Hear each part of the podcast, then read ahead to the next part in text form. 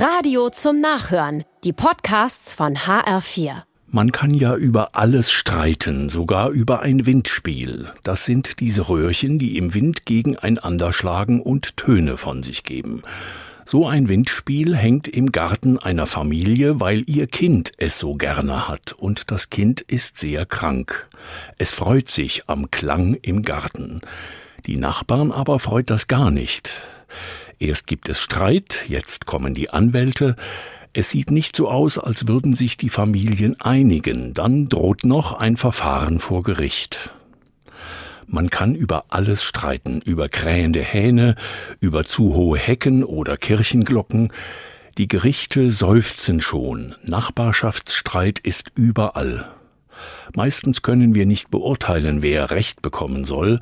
Eine Zeitungsmeldung wie die über das Windspiel klingt harmlos. Es kann aber lästig werden, wenn es ständig Kling-Klang macht. Etwas Wind ist ja immer.